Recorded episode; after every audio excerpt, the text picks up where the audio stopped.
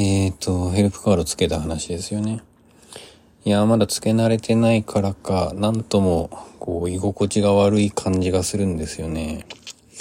その、僕って、障害、障害っていうのかな。まあ、病気持ってるんですけど、その、激しい運動や長時間の運動を除けば、普通に動けるんですよ。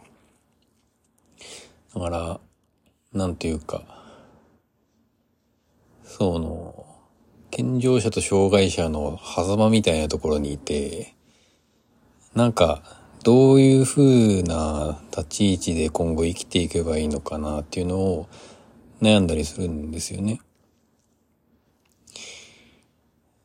で、あ、これ時間足りねえな。